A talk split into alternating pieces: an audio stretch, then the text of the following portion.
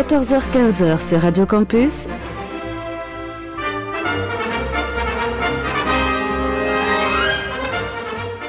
Les aventuriers des salles obscures. Le magazine cinéma produit par le quotidien du cinéma. Présenté par Christophe Dordain. Bonjour à toutes et à tous. Merci de nous faire l'amitié de nous retrouver en ce samedi après-midi pour une nouvelle édition de votre magazine consacré à l'actualité du cinéma, Les Aventures Obscures, Christophe Dandin au micro. Et pour mener cette mission à bien, je pourrais profiter de l'expertise de Victor Bad de toute la passion de David Marmignon et bien sûr de notre bibliothèque, notre vidéothèque ambulante en la personne de Christophe Colpart. Nous sommes ensemble jusqu'à 15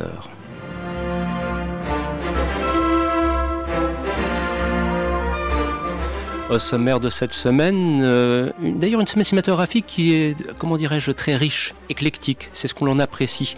Il sera question de cinéma brésilien avec euh, Bakuro. Il sera question d'une série B improbable, par exemple, avec Lucky Day. Et puis, euh, je pense que Victor vous dira le plus grand bien, entre guillemets, du dindon, où il a le sentiment de s'être fait quelque peu plumé, et il n'est pas totalement impossible que Christophe Colpart s'associe à cette affaire. Par contre, pour le cinéma français, Au nom de la Terre, réalisé par Édouard Bergeon avec Guillaume Canet, s'avère certainement bien plus intéressant. Et enfin, nous prendrons le temps nécessaire d'évoquer le retour de John Rambo.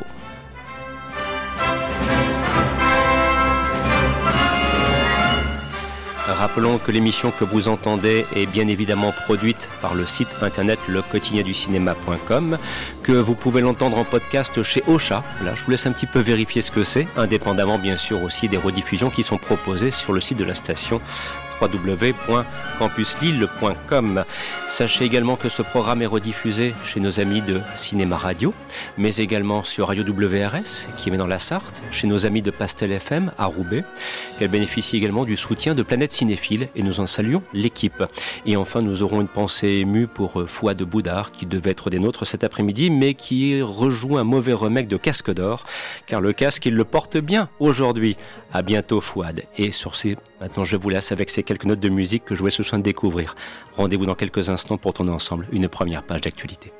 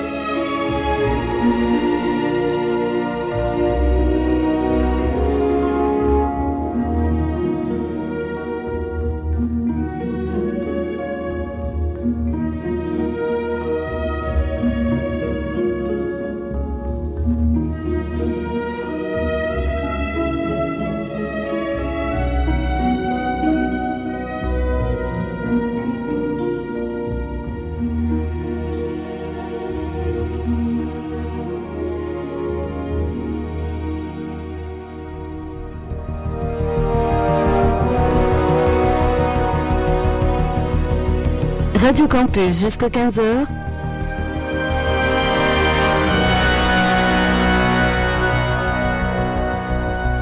Les aventuriers des salles obscures.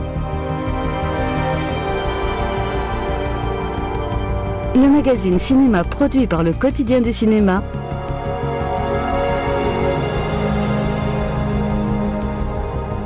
Présenté par Christophe Dordain.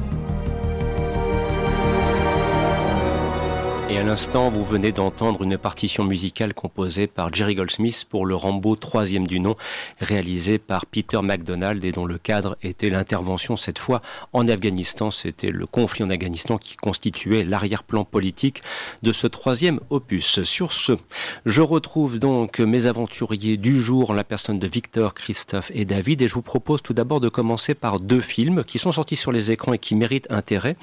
Tout d'abord, Victor, tu as l'occasion de voir un film qui s'appelle Bakuro, si je prononce bien, bien. co-réalisé par euh, Clémer Mendonça Filho. Voilà, hein, je me suis un petit peu exercé. Et Juliano Domeles, voilà, j'ai revu quelques matchs de foot du Brésil, histoire de me remettre un petit peu dans le ton. Mais surtout, ce qui est intéressant, c'est qu'on retrouve au casting Sonia Braga, qu'on connaît quand même, et puis surtout Udo Kier. Euh, alors là, j'ai presque envie d'envoyer un, clin d'œil à Gabriel Carton, parce que je sais que c'est un comédien qui nécessairement euh, aura tout son assentiment. Alors Victor, qu'en est-il de ce Bakuro qui mérite intérêt? On le signale bien. Alors, qui mérite intérêt parce que il a, il fait partie de ces films qui, au Festival de Cannes cette année, on fait partie du souhait du jury de, de proposer au public et euh, des films, de mettre en valeur des films qui sont qui ont un, un ton très politique, très euh, très vénère, mais qui en même temps sont très très populaires, très accessibles pour le spectateur. Donc euh, on n'est pas dans le pamphlet on va dire, à la Ken Loach ou à la, Frère Dardenne, ce n'est pas du tout austère. Et ça rejoint un film comme, par exemple, La Palme d'Or Parasite, qui va user des codes du grand spectacle, du, du cinéma de genre populaire, pour euh, amener un message, amener un cri de colère, une cri de résistance, une résistance contre quoi euh, la politique brésilienne euh, de Bolsonaro, de l'extrême droite, qui, euh, qui est apparu depuis quelque temps au Brésil. Et euh, Bakuro, qu'est-ce que ça raconte? C'est une dystopie que le film situe dans un carton début dans quelques années, dans quelques années euh, prochaines. Et on, on, est dans un microcosme, donc ce petit village de Bakuro, où les habitants sont des laissés pour compte, sont euh, détruits par euh, la corruption, euh, la corruption politique brésilienne. Il y a il y a un préfet en voie d'être élu qui traite ce village, on peut le dire comme de la merde. C'est un village où il y a une école, il y a il y a bien sûr un cabinet médical, mais il n'y a absolument aucune ressource pour les pour les aider. C'est un village qui est littéralement dans le film rayé de la carte. Mais c'est pas une, une, façon de préfigurer le Brésil de demain avec euh, l'actuel président au pouvoir. C'est ce, ce, que sera le Brésil d'ici quelques années s'il continue sur ce chemin.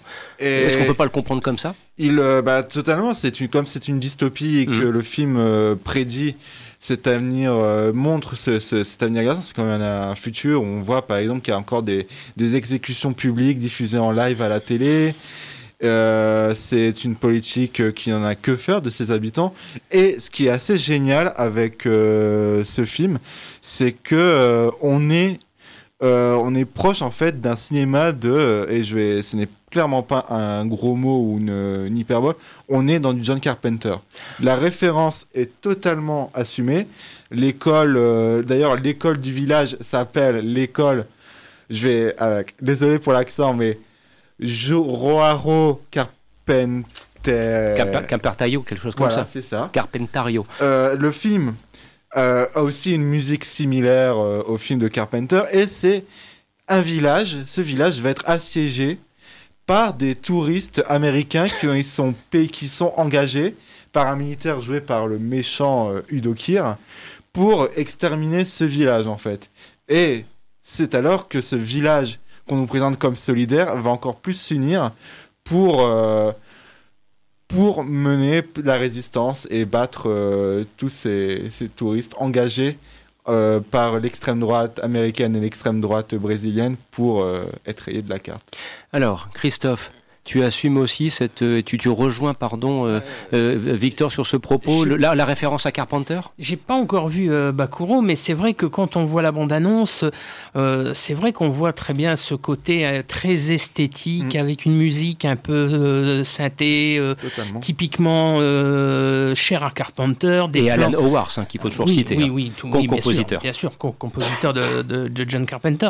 Et puis aussi, je, quand j'ai vu la bande-annonce, euh, quand j'ai vu la bande-annonce, euh, on voit que ça a, ça a l'air d'être un film très esthétique, avec euh, quand même des, des, des, des images très bien traitées, avec des, des, couleurs très vives. Absolument, et le, code, le langage visuel dans le film est d'autant plus, moi je trouve très réussi. Ça m'a un peu déconcerté au début parce que j'avais peur de voir un exercice de, de style, mais en fait on est vraiment dans ce cinéma-là de Carpenter, mais pour un langage, le rendre le tout assez universel, ne pas, euh, ne pas se fermer, euh, s'ouvrir plutôt pour s'ouvrir au public international. Mm. et on va avoir des codes comme par exemple les transitions latérales qu'on peut retrouver dans les Star Wars on les, on les a aussi. Il y a une ambiance aussi très western. On pense euh, euh, on peut penser à la horde sauvage avec Mhm. ce village au début euh, qui est en proie à des fusillades. Et c'est une curiosité que je vous recommande que pour la c'est c'est un peu un Big Trouble in Little Brazil comme je dirais Mm.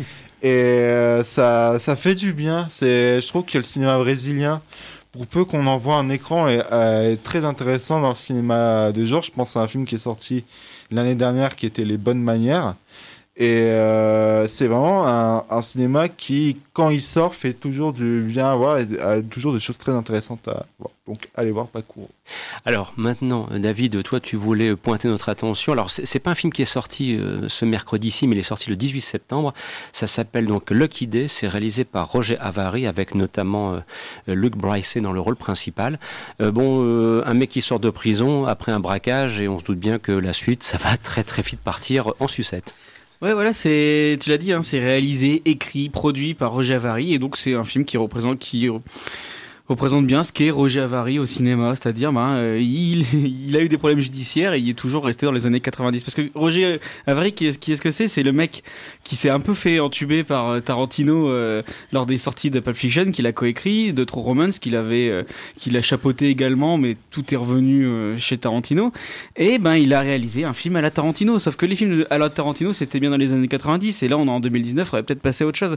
Et, et moi, je préfère Roger Avary dans Les Lois de l'attraction, tu vois. Ça, c'était son, ça, c'est, je pense que c'est son pur chef-d'œuvre. Et là, c'est un film qui, re- qui rejoint beaucoup Killing Zoe, euh, qui date déjà de, de- de- des années de 93, 94, quelque chose comme ça. Hein. Et en fait, ben, c'est un peu la suite, de, la suite un petit peu. euh, euh, pas, pas direct, indirect de, de Killing Zoe, quoi, et où on pourrait croire que ben, le personnage, euh, après, après le braquage de Killing Zoe, arrive et on a ça. on a. Donc c'est un film qui est très analytique par rapport à la à la psyché, par rapport à la carrière, par rapport à la personnalité de Roger Avary. Euh, donc c'est un film finalement très personnel, euh, beaucoup de d'imagerie française, beaucoup de références à la France, euh, comme on sait que Roger Avary adore ça. Mais c'est un film très très pop, très pulp, euh, à la pop fiction, quoi. Sauf que ben voilà, c'est- c'est- ça arrive. C'est un film qui aurait été très sympa en 1994, quoi. Mhm. Et mais là, du coup, bon, un petit peu daté. Ça reste quand même, c'est un tout petit film, mais ça reste très très sympa. Il y a, il y a notamment, moi j'aime beaucoup les acteurs qui, qui sont dedans parce que t'as un vrai un casting de Troy de série B quoi.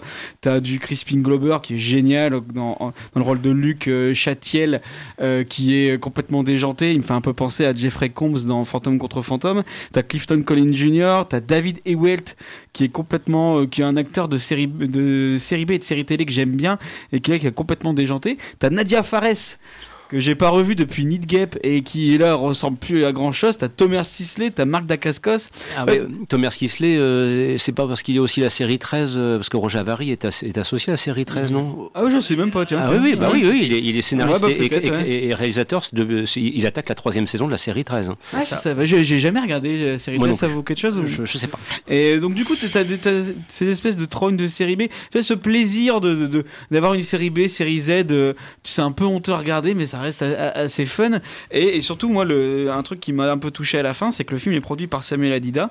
Donc c'est sûrement un de ses derniers films qu'il a, qu'il a chapeauté. Et c'est un film qui représente, enfin, qui présente bien ce que, ce que fait Samuel Adida, faisait Samuel Adida, c'est-à-dire que ben, il donne sa chance à des, à des gars un peu branques, un peu déjantés, et il fait des films que tu as plus l'impression de voir tu vois plus du tout maintenant, ou alors en, en VOD. Ou...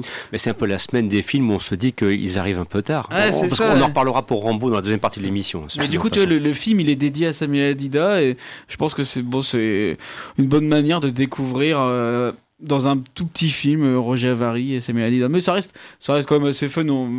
ça casse, c'est ce genre de truc, on se dit, ça casse pas trop pattes à un canard, mais, mais c'était rigolo quand même. Victor? Ouais, mais c'était méchant de la part de Samuel Adida de laisser un étudiant en L1 cinéma euh, de sortir un film, euh, une pastiche de Tarantino pour qu'on se moque de lui à la fin de la séance. Moi, j'ai trouvé euh, ce Lucky Day complètement ridicule. Ça a été un jour de malheur, contrairement au titre du film, parce que ah là là, c'est vraiment le tout ce qu'il ne faut pas faire pour vouloir faire un film à la Tarantino. C'est vraiment les les poncifs les plus usé jusqu'à la moelle. Alors les musiques françaises, on va mettre du Charles Aznavour hmm. euh, parce que ça fait décaler dans une scène, euh, une scène de fusillade euh, assez gore. c'est à Crispin Glover. Mais j'adorais, j'adore Crispin Glover. Et moi aussi, j'avais cette impression d'être dans une époque où je n'étais pas, où je n'allais pas encore au cinéma comme ça, mais dans les années 90. Tu peux le dire, t'étais pas né. J'étais pas né, voilà, où j'allais voir, où les gens allaient encore voir les films avec Crispin Glover, et moi j'étais content de voir George McFly à l'écran dans un premier rôle, mais euh, là c'est juste pas possible. Hein. Son accent français, euh, un Américain qui se prend pour un Français, donc qui parle avec un accent américain et français en même temps, c'est une horreur. Ça fait beaucoup. Euh, Enfin voilà, c'est alors ça aurait pu être chouette. Ça, pendant les dix premières minutes, j'y ai cru. Je me suis dit, ça va être la petite série B sympa qu'on peut regarder sur Energy 12 euh, le mercredi soir, hein, entre deux films de Steven Seagal. Parce que tu regardes Energy 12 Bah les téléfilms parfois avec Duff Lundgren ou Steven Seagal, ça fait un... quand t'es crevé, c'est un peu marrant. Et comment fait-il? Mais j'y arrive plus moi depuis bien longtemps. Je me dis que c'est pour ça qu'il a peut-être des, des, séquelles au cerveau. Mais voilà, c'est pour moi, c'était c'est vraiment euh, raté, quoi. C'est. Non, mais il faut pas chercher. Euh, en fait, tu analyses trop. faut prendre ça comme un. Tu vois, c'est un film de Guy Ritchie euh, qui est sorti 20 bah ans trop tard, quoi. Mm. Donc, bah, ça reste toujours un acrimé botanique et Snatch, ça reste toujours sympa à regarder. Tu le regardes, tu sais ce que tu vas regarder. Bah là, le QD, c'est pareil. C'est cheap aussi. Ah non, mais c'est non, mais c'est cheap. Les acteurs sont sont nazes. c'est filmé avec une caméra DV. Il y a, y a, pas, y a pas vraiment de cinéma là-dedans. C'est vraiment mauvais mais goût. c'est ça que justement, moi, c'est ça que je veux voir. C'est un peu comme dans Rambo. On en parlera tout à l'heure. Moi, j'attendais du mauvais goût. Alors j'en ai justement pas eu assez, tu vois. Moi j'attendais plus de nichons, plus de putes, plus de sang qui explose. Et ben il y en avait un petit peu. Ça m'a fait ma, petite séance d'une heure et demie. Tu sors de là, bon, tu laisses tes soucis à la porte et puis, puis voilà. Mais c'est sûr que c'est pas, j'appellerais pas, pas ça un bon film. J'appellerais ça une série Z euh, mieux que les autres. C'est pas un des TV avec Steven Seagal, tu vois. C'est un peu mieux. Non, là, là c'est l'horreur absolue hein, dans ces cas-là. Bon, enfin bref, vous l'aurez compris. Autant euh, on va vous recommander d'aller voir Bakuro, autant on peut vous dire que le Kidé, c'est vraiment si vous le souhaitez et que vous ennuyez un petit peu et que vous voulez vous occuper l'espace d'une heure et demie. Hein. c'est pour éviter d'aller voir le dindon. Si à la même heure t'as as, euh, le Kidé, bah on va voir le Kidé. C'est beaucoup plus fun quand même. N'anticipons pas trop sur la suite du programme, car bien évidemment, je vous rappelle qu'ensuite nous allons prendre le temps nécessaire d'évoquer et Au nom de la Terre dans quelques instants, mais aussi Le Dindon réalisé par Jalil Lesper, et enfin, bien sûr, le Rambo Last Blood qui constitue quand même l'événement de cette semaine. Sur ce maintenant, allons-y. Place donc à l'univers français agricole. Et en cette semaine où Jacques Chirac euh, s'en est allé, euh, voilà, il y a une, comme ça une atmosphère un petit peu particulière. Bon, l'important, c'est que ça reste dans la famille. Et voilà le propriétaire des Grands Bois. J'ai vu Pierre Jargeau, père de famille, qui est agriculteur, qui a grandi dans, une, dans cette ferme ici, qui a un père qui n'a pas voulu euh, lui léguer la ferme, qui lui a vendu. Le film démarre quand il revient des États-Unis et qui décide donc de racheter cette ferme et de s'installer euh, à son propre compte et va faire face à, ce que vivent beaucoup, beaucoup d'agriculteurs euh, depuis des années euh, et à la difficulté de survivre face à la situation dans laquelle ils sont. Il n'y a plus de trésorerie là. On est à sec. Moi, j'ai grandi à la campagne, près du milieu agricole. Et donc, du coup, j'ai j'ai passé beaucoup de temps avec des agriculteurs. Et c'est pour ça aussi que j'ai voulu jouer ce, ce personnage-là. C'est que là, c'est un film qui, pour moi, euh, raconte quelque chose qui me touche vraiment, en fait. Alors, nous entendons un, un Guillaume Canet euh, métamorphosé d'ailleurs euh, pour le film. hein. Et voilà, il y, y a une évolution euh, du personnage, bon, qui est le, le reflet aussi tout simplement du, du rôle qu'il interprète. Alors, je sais qu'à parfois il est de bon ton de se gosser de Guillaume Canet euh, au hasard de ses réalisations, euh, comment dirais-je, un petit peu discutables et qui n'en finissent pas dans Nous finirons ensemble, mais aussi de parfois de le un petit peu stigmatiser. Je trouve un peu facilement en tant que comédien. Je trouve qu'il n'est pas si mal que ça. Et moi, les, les- les échos que j'ai eus, en tout cas, je n'ai pas encore vu le film, mais les échos que j'ai eus, et d'ailleurs aussi ceux que vous pouvez lire sur le site lequotidienducinéma.com, le relais, je veux dire, au nom de la Terre, euh, c'est une démarche intéressante, c'est une question centrale parce que ça évoque malheureusement l'actualité la plus brûlante, le destin de nos paysans en France qui sont progressivement en train de mourir dans un pays comme la France, qui a quand même la patrie de la bouffe mondiale, hein, la vraie bouffe. On se dit c'est pas possible, il y a quelque chose qui ne va pas. Et voilà, donc ce, ce- ce film relate malheureusement ce dont on entend régulièrement parler, de suicides d'agriculteurs, de fermes qui, qui, qui, qui ferment, c'est le cas de le dire, euh, de, de petits villages ruraux qui se finissent par se désertifier parce qu'il n'y a plus personne, et donc du danger de voir notre patrimoine rural purement et simplement foutre le camp. Alors est-ce que pour autant ça fait un bon film, Victor? À toi, à l'ouverture, s'il te plaît. Eh ben moi c'est un film qui m'embête en fait. Euh, c'est euh, alors moi j'ai j'ai pu voir le film en avant-première au, Mhm. au Kinépolis de l'homme. Euh, merci pour la à eux d'ailleurs. Euh, c'est en fait dès la la venue avant le film, moi j'ai senti qu'il y avait quelque chose qui n'allait pas.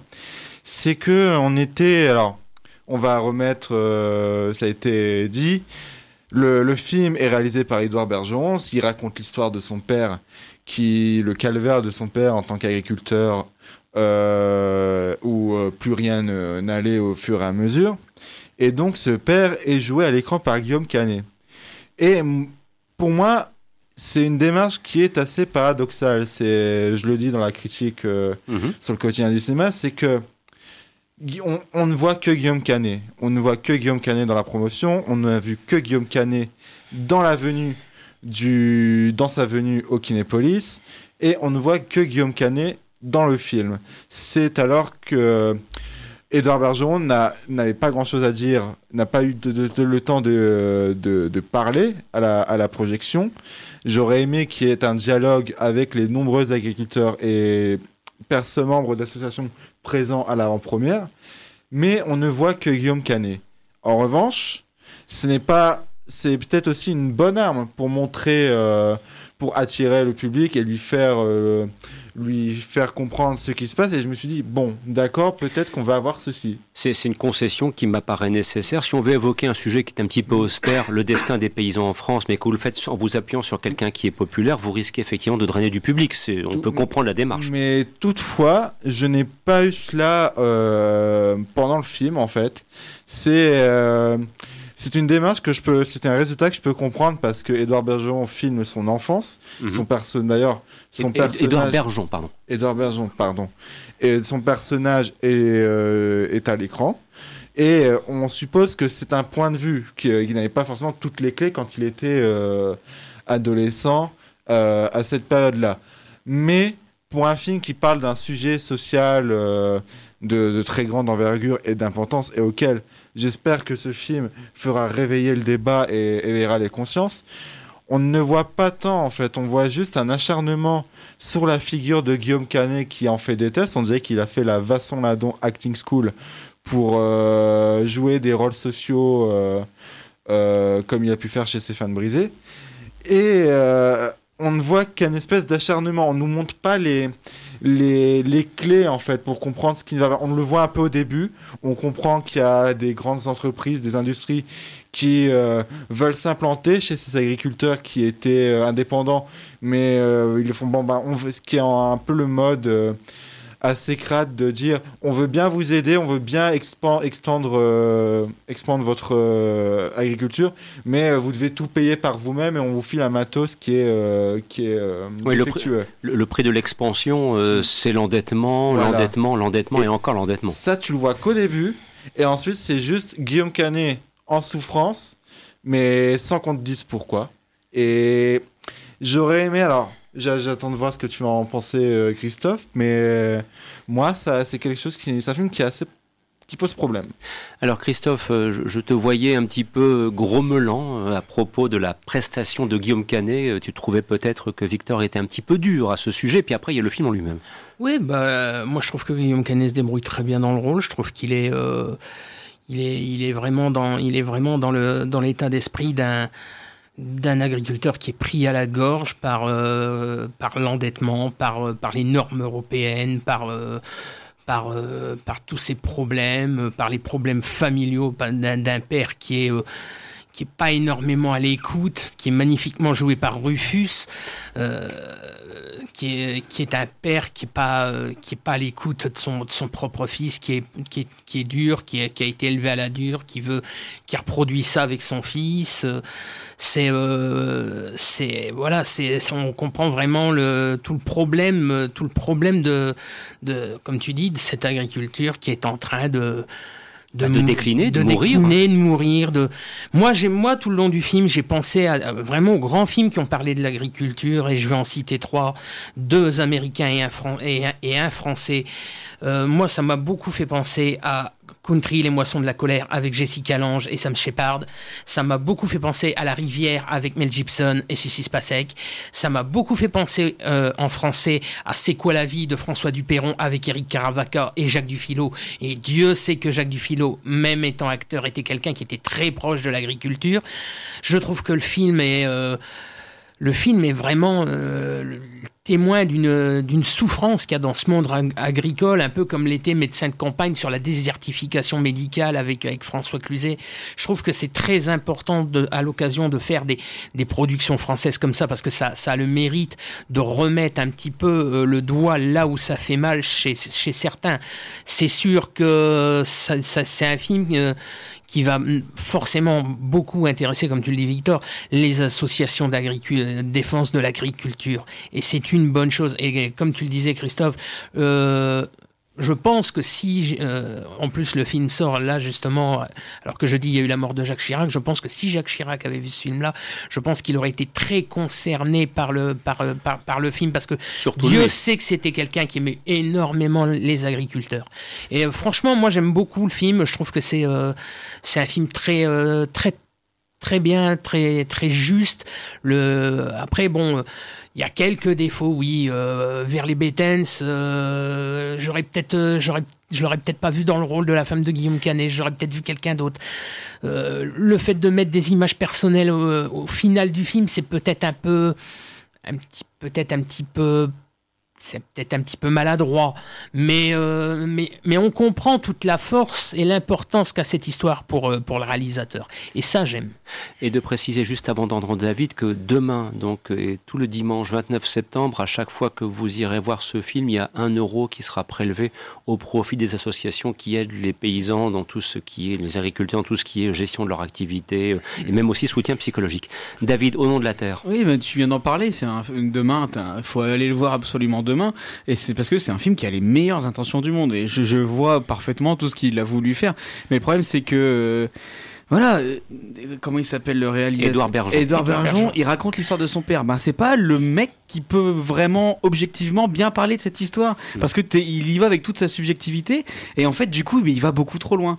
Et, euh, et moi il- s'il y a un truc que j'adore dans, dans les films, les biopics, c'est à la fin justement voir les, les- des images d'archives et voir les vraies personnes et c'est à ce moment-là que je pleure au cinéma. Mhm. Et ben là tu vois à la fin du film t'as les images de t'as les images d'archives, t'as les images personnelles du réel et moi ça, ça, ça me touche pas parce que Ah bah, j'ai vu aussi. pendant 1h45 euh, Guillaume Canet en faire des caisses avec un pastiche, avec, euh, avec des faux cheveux, et en faire des caisses, et en faire des caisses, et en faire des caisses, sans que, comme disait Victor, je me sente vraiment touché par son problème, parce que moi je vois juste un mec qui galère avec ses factures, et ça va pas plus loin, tu vois. Et je, je, je vois pas comment tu passes de euh, je galère à payer mes factures à euh, le final du film donc, dont, dont on sait ce qui s'est passé parce qu'il en a parlé partout mais bon allez voir l'interview de Brut à ce sujet. Elle résume parfaitement le problème la problématique du film et euh, tout ce qu'il veut faire passer comme message en 3 minutes au lieu d'une heure 45. Après, euh, moi, ça m'a vraiment fait penser, tu vois, à Servir, euh, servir ou périr. C'est, euh, Sauver ou périr, Sauver ouais. ou périr, le film de Pierre Ninet. Mhm. Euh, avec, euh, pareil, l'histoire d'un pompier qui se fait, euh, qui, a- qui, a- qui arrive à un, à un grave accident. C'est exactement le même genre de, de film, la même typologie, le même prototype, c'est-à-dire bah, c'est un film qui veut parler d'un problème de société, qui le fait très bien parce qu'il le fait avec une facture visuelle vraiment vraiment très chiadée là dans Au nom de la terre, vraiment c'est super beau. Euh, moi, Il y a du cinéma. il y a du cinéma, Ah oui. vraiment, Ah pour oui, un premier même, film, ouais. c'est vraiment sublime. En termes de photos, les acteurs sont, sont vraiment mortels. Refus, Refus et Anthony Bajon, qui fait le, le- le fils, ils sont vraiment super doués. Euh, en termes de couleurs, enfin vraiment, il y a, il y a vraiment du cinéma. Mais moi, le problème, c'est que ça, la, euh, cette souffrance est beaucoup trop misérabiliste dans le film. Et moi, du coup, à force d'en faire des, trop, d'en faire des caisses, moi, ça me sort vraiment du truc. Et, même si c'est, même si c'est très soigné, même si tu vois vraiment euh, les problématiques de la surproduction, du capitalisme à outrance dans la, dans chez les paysans, et tu dis c'est deux mondes antinomiques. Et, là, tu vois vraiment ce, ce- ce souci-là. Mais après, à partir de ce moment-là où toute la première partie du film, moi, ça m'a fait penser à un film de Clapiche, euh, tu vois, ce qui nous lie, qui était c'est vraiment un super, un super film et, et, et qui, enfin, c'est c'est joyeux, même si on sent qu'il a des problèmes. Il, il se retrousse les manches et il y va. Mais alors toute cette deuxième partie tellement longue, tellement misérabiliste, tellement, euh, tellement, euh, euh, ouais, comment on dit l'acting, l'acting de, de, de Guillaume Canet qui, qui veut un César et on, on sent qu'il fait la méthode acting de la, la Daniel Day-Lewis. Eh, vas-y que je me, je me rase les cheveux et que je vais, je vais boire du glyphosate pour le rôle, mais ça va beaucoup trop loin en fait. Et, et moi j'ai un souci là-dessus, c'est que c'est fait vraiment pour faire pleurer dans les chaumières. Et quand il y a, il y a ce manque de subtilité chez moi, moi ça, ça ne me parle plus et ça m'éloigne du, du sujet. quoi. Mais alors, à vous entendre, et après, on- on- Victor pourra reprendre le chemin, et Christophe aussi, s'il le souhaite, on a le sentiment que, au fond, paradoxalement, alors que c'était au départ une bonne intention, le principal problème du film, c'est Guillaume Canet. Non, c'est le principal. Moi, pour moi, le principal problème du film, pour moi, le principal problème du film, c'est le réalisateur. C'est-à-dire qu'il aurait dû écrire le scénario, mais filer à un cinéaste objectif Mhm. cette histoire qui est vraiment euh, intéressante et qui a le mérite, de- qui, qui vaut le coup d'être racontée. Mais là, il y va, il- comme il raconte sa propre vie, il raconte sa propre, son propre père. Il, il a du mal entre la dénonciation et euh, l'hommage qu'il veut rendre à son père. Et, et voilà, fait un documentaire. Il a d'ailleurs déjà fait un. Oui. Mais ne, Les fils de la Terre. voilà, mais ne, euh, ne fictionnalise pas cette histoire parce que le cinéma, si tu vas trop loin avec les violons, avec les gros sabots, eh ben ça, ça donne ce, ce film qui a tous les mérites du monde, mais qui ne fonctionne pas. Bah, Christophe, tu parlais de, de médecin campagne. Par exemple, j'aurais bien vu Thomas Lilti Oui. réaliser, euh, réaliser ce, raconter cette histoire à l'écran. Et David, il en a, il a parlé d'un des deux problèmes du film, qui est la subjectivité du réalisateur, mais aussi, moi, je, vraiment, je, je suis, je pense très sincèrement que le film aurait gagné si ce personnage de de paysan, d'agriculteur était joué par un acteur moins connu, moins beaucoup plus euh, Plus abîmé. bah ouais, ou Mm. même un- limite un acteur non professionnel, je pense, euh, plutôt que plutôt que Ne te laisse pas interrompre, Victor, par quelqu'un qui arrive et qui vient nous saluer. Tu disais donc. plutôt que Guillaume Canet parce que on ne voit on ne voit que ça malheureusement à l'écran et euh, c'est vraiment Guillaume Canet qui souffre et ce n'est pas le monde agricole euh, le monde agricole qui souffre c'est Guillaume Canet et le film par la subjectivité du réalisateur il ne laisse aucun répit il n'y a aucun moment de de, où on peut souffler à l'écran, hormis Mhm. peut-être la première partie où on est content parce qu'on fête Noël et que le fiston il a le vélo qu'il voulait et c'est beau. Mais après, il n'y a rien de tout cela et c'est même pas euh, c'est même pas une descente aux enfers qu'on pourrait dire qui pourrait être intéressante à voir à l'écran. C'est juste on demande à Guillaume Canet de chialer et d'hurler pour que le spectateur chiale. Cela dit, ça a marché parce que moi, à ma séance, le plus le spectateur ont bien fait comprendre qu'ils étaient en larmes à la fin. Et le film, euh, on dirait que c'était son seul but parce que moi, je suis, je suis désolé, mais un le dernier plan du film, on comprend le, co- on comprend le, le côté hommage, mais ça ne résout absolument rien. On comprend juste que c'est là pour faire du drame. Et c'est vraiment dommage parce que, encore une fois, c'est un film que j'ai pas envie de, de taillader. Oui, je le sens bien, film je le sens bien. C'est un film qui part d'une très bonne intention et on peut tout de même le recommander aux spectateurs pour, euh, Mhm. Pour qu'ils, peut-être après avoir vu le film, euh, aillent sur Internet, Ils- ils ils regardent des documentaires, qui réfléchissent à cette situation, comment consommer, Mhm. mais on ne voit que Guillaume Canet à l'écran et ça, ça me pose, ça Parce me que pose vraiment problème. Le, le- le film, avec son carton final un agriculteur se suicide tous les jours, bon, il pose le, il pose le sujet là. Tu vois, quand tu sors de là, t'es, t'es, mal, mais t'es plus mal après euh, juste un carton avec euh, dix 10 mots inscrits sur un fond noir, mmh. plutôt que tout le, l'éventail de, de, d'acting school de, de Guillaume Canet. Et, et, après, mais par contre, c'est un film très intéressant si tu veux comprendre pourquoi ça fait des années qu'on bouffe de la merde et pourquoi ça fait des années que des agriculteurs sont dans la merde. Et qu'il est peut-être temps aussi de réagir, ça s'appelle la responsabilité, tout simplement. Sur ce, chers amis, je constate que nous avons déjà passé la moitié de l'émission. Je vous propose dans quelques instants euh, d'évoquer le gros sujet de cette semaine et puis on finira avec le dindon si vous êtes d'accord avec moi. Hein, voilà, parce que le dindon, on va peut-être y passer un petit peu moins de temps que ce qui va nous occuper maintenant et que je me permets d'illustrer de la façon suivante.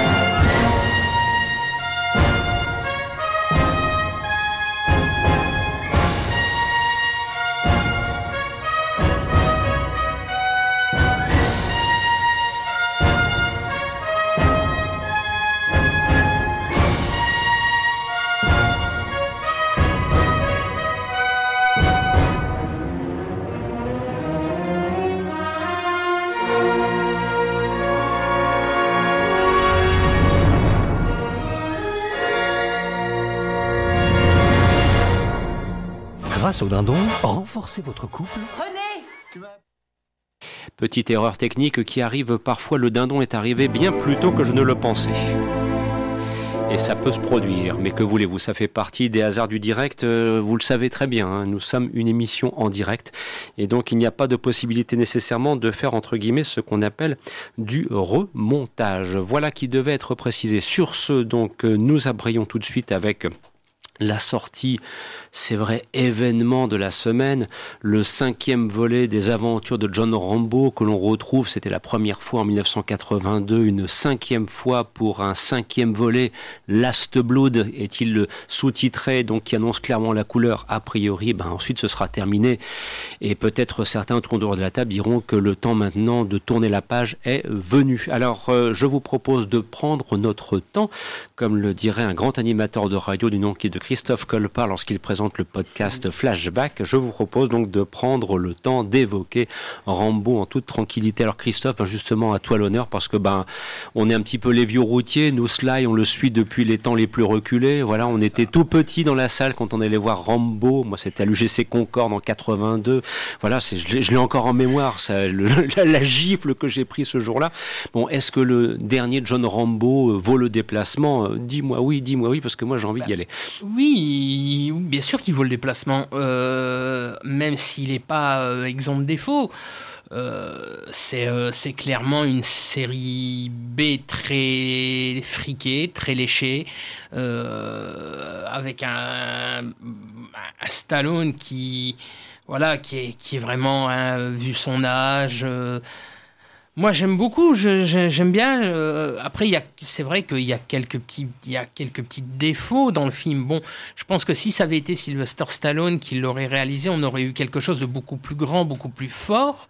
C'est curieux d'ailleurs qu'il ne l'ait pas fait. Bah, il devait le faire. Hein. Il devait le faire. Euh, en fait, le, le, problème de, de, Rambo Last Blood, c'est qu'il y a eu euh, une production qui a, qui a commencé, qui a été avortée Stallone a fait, entre-temps, a fait Creed, Creed 2.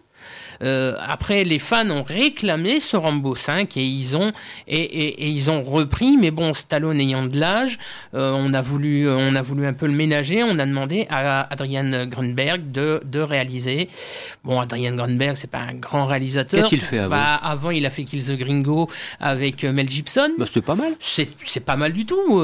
c'est un bon c'est un bon réalisateur de de films d'action, euh, un peu série B, mais euh, voilà. Je pense que si ça avait été Stallone qui l'aurait réalisé, on aurait eu quelque chose d'encore plus grand, de plus fort, de plus. Ou Georges Pancosmatos, il était encore là, par exemple. Oui, oui, J'aurais aimé. Oui, John Milius, tu vois. ou Walter Hill, ou Walter Hill, ou ah, Walter Hill des grandes heures. Ah oui, alors là, John Milius ou Walter Hill, alors là, je préfère même pas imaginer. Là, c'était la rencontre, euh, le cyclone. Donc, c'est vrai qu'il y a quelques facilités un peu scénaristiques ça je le reconnais. Ça va un petit peu, euh, ça va un petit peu vite en besogne. On, euh, pas besoin de, de d'y aller euh, trop ça, ça, ça, découle très vite hein, ça découle très vite mais la dernière demi-heure mon dieu quel plaisir c'est viscéral, c'est brutal, c'est jouissif. T'as un Stallone qui est ce regard, euh, ce visage presque de marbre avec cette peau euh, tannée, presque du cuir. Surtout qu'il vit, il vit dans des tunnels, quoi. c'est l'enfer dedans voilà, Voilà, voilà c'est, euh, il, a, il, a, il a conçu des tunnels. Tout, il, vit, quasiment comme les, ah ceux, qu'il combattait au Vietnam. Voilà, oui, exactement, exactement. Il est presque déjà sous terre. Euh, c'est voilà, c'est il y a, y a, un côté très brut. Hein, y a, sur le final, il y a un côté très brutal. C'est très euh, bah, comme le comme le, le, quatrième volet de John Rambo, la, les dernières 20 minutes, c'était apocalyptique. Quoi. Oui, pas de la même manière, mais euh, c'est très le final est très il est, il, est, très violent, il est très brutal. C'est plus ludique dans celui-là.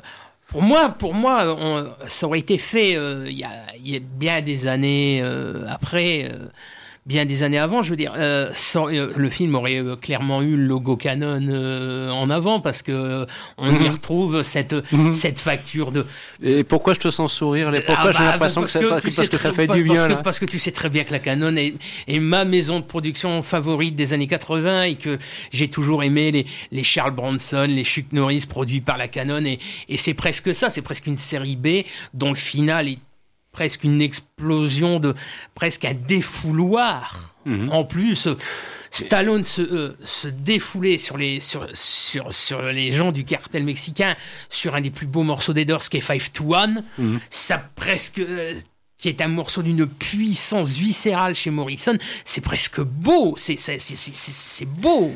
Alors, je te propose maintenant d'entendre la jeune génération. Tu vois, on Mon bascule un petit peu parce que, mais autour de la table, il y a les quinquas, coucou, c'est moi. Il y a les cadras, Christophe. Il y a ceux qui en ont eu la trentaine, David. Et puis il y a ceux qui ont la vingtaine, Victor. À la limite, c'est pas plus mal pour avoir un point de vue éclaté dans le temps Ah oui. sur Rambo. Oui, oui. Alors, bon, je le dis tout de suite, Victor, je vais, d'ailleurs, je vais enlever mon casque. Il a pas aimé, hein, je me sauve. Ah bah, pff, c'est, on, vous êtes sûr qu'on parle de Last Blood là, de Rambo Last Ouais, Blood? ouais, On ouais, parlerait pas plutôt de Make Rambo Great Again parce que, ouais, mais Donald Trump et Mike Pence, Oh ils seraient non. tellement fiers de. Non, pourquoi ils tu veux voir de la politique là-dedans. Ils seraient tellement fiers de ce film. C'est, un super clip de campagne. hein. Je sais pas combien de millions de dollars, mais waouh, chapeau J'ai Stallone. j'ai pensé à ta punchline pourrie parce que pendant le film, il défonce la frontière mexicaine et je me suis dit, du coup, c'est pas un film de Trump. Mais non, bah attends, si c'est pour te sortir ça, à la... si c'est pour te sortir ce final, parce que moi, dans tout ce que j'ai entendu, là, ça résume exactement le problème que j'ai avec ce Rambo-là. C'est que vous parlez de la violence de Rambo comme étant beau, comme étant ludique, alors que cette violence-là dans Rambo, dans les précédents Rambo, n'a jamais été belle. D'ailleurs, moi, c'est un, souci que j'ai avec les suites de Rambo, c'est pourquoi déjà avoir fait des suites de Rambo alors que le premier de Ted Kotcheff est signé, euh, dont l'écriture était signée euh, David Morel euh, dans le roman initial, se résumait très bien à cette verve anti-militariste. Ah oui, euh, non, mais c'est un non-sens total. Mais alors Rambo- là- à partir de Rambo 2, mais, euh, Mais- c'est pas grave, c'est la force et- de Stallone qui en fait un personnage iconique. Mais ouais, mais, mais sauf que t'en fais un personnage iconique, bodybuildé, qui te massacre façon Kevin McAllister, un cartel mexicain. Mais c'est moi, j'ai trouvé ça vraiment. ça ça devrait fait- être bien, ça, non Ça fait vraiment un parc. Moi, j'ai trouvé que ça faisait un parc d'attractions sadiques, euh, de mise à mort qui, moi, me, me gênait. C'est vraiment. Mais des- dans Rambo 2, c'est pareil. Ouais. Non, Enfin, dans- dans, dans- Rambo. Dans Rambo 2, quand il est avec l'hélicoptère, Il flingue et- le méchant et- bazooka. et, et- voilà. et qui massacre tout le village à coups Ouais, de lance-roquettes, on est là, on est quasiment là- en train d'appuyer avec lui. Là, t'avais encore, t'avais encore une distance qui était vraiment du, c'était du grandiloquent quand même. Rambo 2, une distance. C'est quand même, c'est quand même grandiloquent, Rambo 2 Mais, là. d'accord, mais moi, moi, je me souviens très bien des, gens qui ont été voir Rambo. Je me souviens, j'ai une mémoire comme ça de, de moments. de- de- de- Excuse-moi de t'interrompre, Peter, mais là, je peux pas. C'est Rambo 2, je me souviens très bien, salle numéro 2 du cinéma Gaumont à Lille. Je vois encore les bons vieux mastards avec des tatouages qui allaient voir Rambo 2. On s- ils se doutaient de ce qu'ils allaient voir. Le film leur servait ce qu'ils allaient voir. Ben, je pense que Rambo Last Blood fait exactement la même chose. Et encore, t'as pas vu, t'as pas vu le, le- le final, comment il, comment il s'occupe du dernier méchant, c'est. Non mais, ouais. C'est jouissif, j'adore. non mais ouais, c'est moi- un film qui est fait Je pour rêve moi, de le faire. Moi, je trouve que c'est, je- j'aurais. J'ai euh, déjà les noms pour. J'ai rien contre la, le côté série B, voilà, la canon, ça très bien. Mais waouh, c'est c'est quand même extrêmement daté, surtout que ça n'apporte absolument rien au personnage. Ça, n'a- ça n'apporte absolument rien à Rambo. On serait le final du cas, ce dernier plan où il rentrait dans son ranch et avait enfin trouvé son repos, ça s'arrêtait très bien là.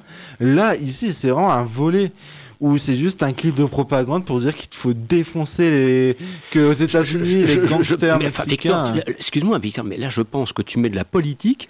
Si Stallone était là, il te dirait, mais euh, cher ami Victor, euh, vous faites exactement la même chose que dans dans- dans les années 80. Euh, vous mettez de la politique. Moi, j'ai pas voulu en mettre. C'est-à-dire que ça finit par totalement le oui, dépasser. mais C'est loin de son a- propos a- initial. mais malgré, Non. malgré le fait qu'il voulait peut-être apolitique, il y a quand même une politique à avoir dans la réception des films. Et ouais, alors je dis pas que c'est un film de l'enfer et tout, mais c'est quand même très maladroit à sortir parce que. Oui, il y a quand même un Stallone. Moi, Stallone m'a touché dans le film et je peux pas. En... Moi, il y a une scène où j'étais limite en train de chialer dans la salle. euh, Ah. Quand même, le Stallone était émouvant dans Stallone le est film. meilleur que Guillaume Canet. Voilà, Stallone est plus émouvant que Guillaume Canet. J'aurais bien aimé voir Stallone dans Le nom de la Terre d'ailleurs, ça aurait été quelque chose. Mais Ça, c'est pas tu- mon glyphosate. Non, mais c'est ce que tu vois. Il est, il est dans la terre, au nom de la terre. Voilà, mais voilà, moi je eh, ça partait bien. Mhm. Stallone, voir Stallone, un Rambo apaisé qui s'occupe de son de sa de la famille qu'il a pris sous son aile, de de s'occuper des chevaux, tout ça. Ouais, c'est c'est touchant, c'est on est content mais il a bien fallu qu'une merde arrive à John Rambo et à la fin bah t'as ce clip de campagne euh, parfait pour Trump. euh, Voilà, voilà, voilà. Des- désolé, hein, c'est mais, génération. euh, euh, Non, mais euh, chaque génération le reçoit euh, comme cela s'entend et comme il l'entend et comme on- autour de cette table on respecte les points de vue, nous ne dérogerons pas cette règle. David, s'il te plaît, et après Christophe apportera encore une petite, petite pression nécessaire. David, tout d'abord. Euh, moi, moi j'ai, aimé. En fait, pff, je l'aime pour les mauvaises raisons.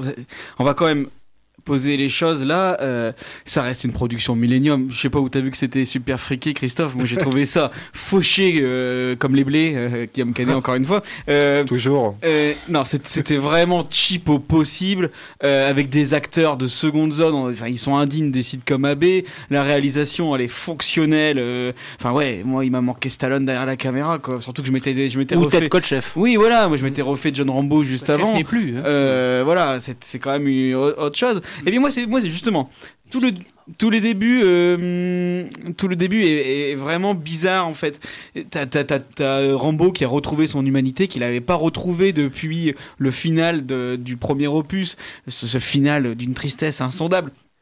Et là, il a retrouvé son humanité, sauf qu'il l'a retrouvé jusqu'au cucu. C'est-à-dire que t'as Tonto John qui s'occupe de sa petite nièce, qui le... et puis il lui dit Eh, Tu sortiras pas, euh, va pas voir les garçons, attention. Et du coup, tu fais Oh là là, qu'est-ce qui s'est passé? On n'est Moi- pas prêt pour les oncles John qu'on entend 12 000 fois. Ouais, voilà, et puis, et puis voilà, John Rambo, moi, j'ai, enfin, moi je, je sortais de John Rambo où il dit trois mots dans le film, c'est euh, fuck the world et euh, vous pourrez rien sauver, et, et après c'est des bruits d'arrachage de gorge, et donc du coup, euh, un peu bizarre, mais pourquoi pas? Et en fait, au fur et à mesure du film, tu vois ce que, ce que Stallone a voulu faire. Et comme l'a dit Christophe, qu'est-ce qu'il a voulu faire? Il a voulu faire un film de la canon, une, production des années 70 complètement craspec à la violence et à l'ambiance délétère, euh, c'est- complaisant, c'est- vraiment dégueulasse des fois, et tu fais oui, oui, je suis content de revoir ça parce que c'est un film qui est complètement en dehors de son époque. C'est un film qui est l'anti-Hobbs and Shaw.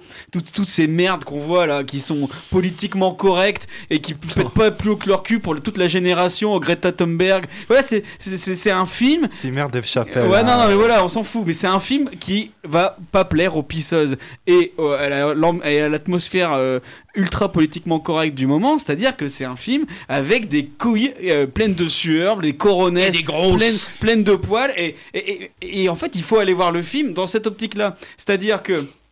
Qu'est-ce que- qu'est-ce qu'on a aimé dans les films de, de, de, la canon? C'est euh, Charles Bronson qui, euh, dans Le Justicier 3, le justicier braque les dealers, va flinguer un, Mexicain en lance-enquête. Et ben là, t'as Stallone qui fait pareil, façon euh, Maman, j'ai raté l'avion. Et qu'est-ce qu'il fait? Et ben il te, il te sert ça, il te sert une euh, euh, supplément côte à l'os, euh, avec euh, plein de sang et de, la et de la sauce au sang. Mais t'as jamais vu ça jusqu'à ce final, comme je disais, euh, plus primitif. Tu meurs, mais voilà, le truc c'est que si tu t'analyses ça en termes de je suis Victor, étudiant en cinéma 2019, euh, forcément, si tu si analyses ça en termes cyniques, forcément que ça va pas te parler, forcément que ça n'a rien à faire là. Mais voilà, c'est Stallone, il, fait un film intègre. Il, est, il a, euh, Stallone, il a toujours eu ce sentimentalisme exacerbé pour ses personnages et pour ses films, et que même s'il tourne dans la pire daube du monde, il va toujours y être à fond. Et alors, du coup, Stallone là, tout autour de lui, c'est- foireux.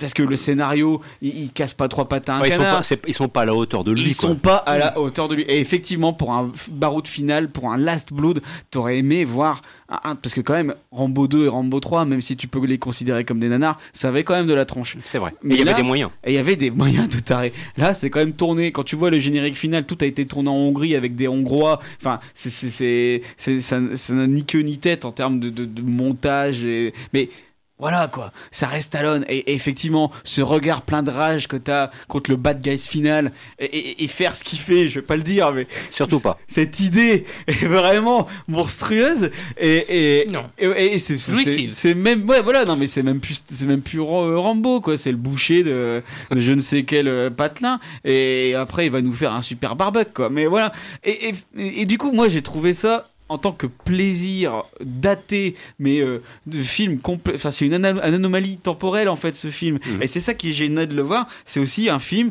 avec cette intégrité euh, chère à Stallone et que, enfin voilà, tu vois, moi je, tu vois. ils étaient, c'était les deux stars de, de- pareil de l'époque. Et je trouve que Schwarzenegger fait sa fin de carrière de façon beaucoup plus euh, cynique. Enfin, Il y a qu'à voir le nouveau Tarantino, le nouveau Tar- Tarantino, le nouveau Terminator, où il va ruer dans les brancards pour cachetonner. Et là, tu vois, Stallone, c'est quand même le mec qui a fait trois franchises. C'est quand même dingue, quoi. Le mec est, est à l'initiative de trois franchises. Il a complètement euh, compris son temps. Et là, qu'est-ce qu'il nous fait? Bah, Il nous refait un film, un vigilant movie, un revenge movie des années 70, des années 80. Et, et vraiment, ça fait plaisir à voir. Et donc, n'écoutez pas tous les tristes cires qui ont, qui ont dégueulé sur le film en disant que c'était raciste, en disant que c'était sexiste, en disant que c'était d'une violence abjecte. Mais c'est un peu ce qu'on venait aller voir. Et moi, je trouve pas forcément que le film est raciste ni sexiste. Bon, par contre, la violence, là, ça nous fait plaisir. Christophe. Mais justement, quand on- je repense à ça, il y a quelques années, il y a euh, un an ou deux, euh, on savait que euh, euh, sur Death Wish avec euh, Delirov avec euh, Bruce Willis, euh, Sylvester Stallone devait faire le rôle avant Bruce Willis. Bah, je pense que le film, le film Death Wish Delirov aurait peut-être été moins calamiteux si ça avait été Sylvester Stallone qui, qui aurait joué le rôle plutôt que Bruce Bah, Willis. De toute façon, il, là, il fait son Death Switch. quoi. Ah, euh, c'est quasiment ça, mais, c'est, mais, mais à côté du Death euh, Ram- euh, Rambo Last Blood, c'est, un chef-d'œuvre. Ouais, non, mais puis même, enfin, il y, a- il y a quand même cette, cette, cette noirceur que Oui. tu retrouves plus dans, Totalement. dans, dans, le- tu vois, ce côté vraiment craspec. Tu vois, le, le côté dégueu. euh, et ça, tu le retrouves plus dans, dans le cinéma américain actuel. Et c'est pas avec tous les Disney que tu vas avoir maintenant que ça va continuer. Et donc, du coup, rien que pour ça, il faut aller voir John euh, Last Blood. Et tu as raison de souligner que c'est vrai, à la différence de Schwarzenegger, où on a l'impression que plus on avance dans le temps, plus les films auxquels il participe sont aseptisés. Le moins qu'on puisse dire, c'est que Stallone, lui, euh, bah, a gardé euh, tout simplement une certaine fidélité, un certain chemin. Mais je peux comprendre aussi, il faut comme aussi le reconnaître, que ça puisse euh, choquer ou énerver certains. Mais je ne suis moi pas vraiment convaincu du propos politique parce que ça fait bien longtemps qu'il s'en est détaché. Il a connu une telle récupération de son personnage des années 80, notamment à l'époque de Ronald Reagan, que je crois que ça fait bien longtemps qu'il a pris de la distance par rapport à ça. Mais voilà, c'est après, comme tu le disais, Victor, et tu as raison, il y a aussi la façon dont le public reçoit ce film et on peut comprendre que pour certains, ça puisse apparaître un petit peu choquant. Alors, euh, désolé par contre, mais vous l'aurez compris, ben, le dindon, il est passé à la casserole. Voilà. De toute façon, c'est tout ce qu'il mérite. Voilà, elle est un petit peu facile. Alors écoutez, je, me permets simplement de, vous recommander euh, quelques bonnes lectures de critiques sur le site lequotidienducinéma.com et notamment une critique d'un tout jeune critique qui s'appelle Victor et qui a titré son film Le Dindon catastrophe industrielle. Je crois qu'il a quand même laissé un point d'interrogation, peut-être parce qu'il avait un doute. Non, non, Mais- il mais- a totalement raison. Bon, et ben voilà, donc euh, vous l'aurez compris, euh, voilà, Euh, jugez par vous-même, mais c'est vrai que les échos à propos du film ne sont vraiment pas bons euh, du tout, et c'est un petit peu étonnant de la part de Jalil Lesper qu'on avait euh, laissé avec des réalisations un petit peu plus intéressantes précédemment, quand même, hein, je veux dire, notamment sur Saint-Laurent, c'était quand même une autre tenue. Puis le problème, il vient surtout de Danny Boone. Oui, peut-être aussi, effectivement. Puis alors, moi, il y a aussi au casting la présence d'un des deux enquêteurs de la série Ouais, Mindhunter, dont je me demande vraiment ce qu'il est venu faire là. C'est- C'était gênant. C'était C'est pas gênant. prêt à Ouais, voir ouais. ça du tout. euh. J'ai vu le film avec Victor et c'est vrai que c'est. Voilà donc qui conclut l'émission.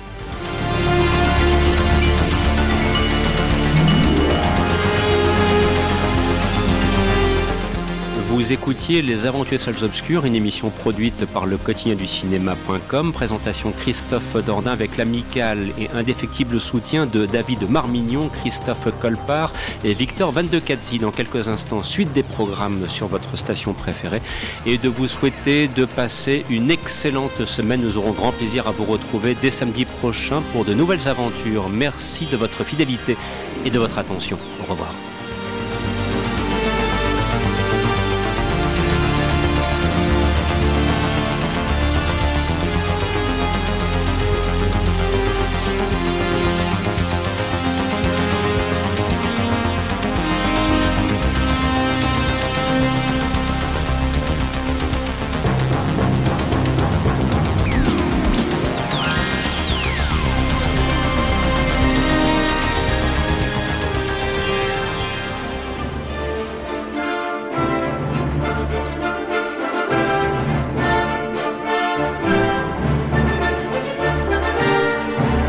Les aventuriers des salles obscures, c'est fini pour aujourd'hui.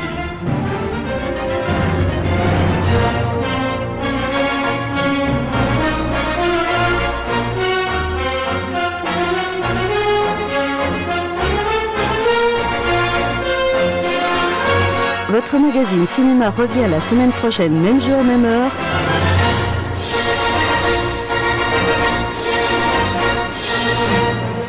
Pour toujours plus de cinéma.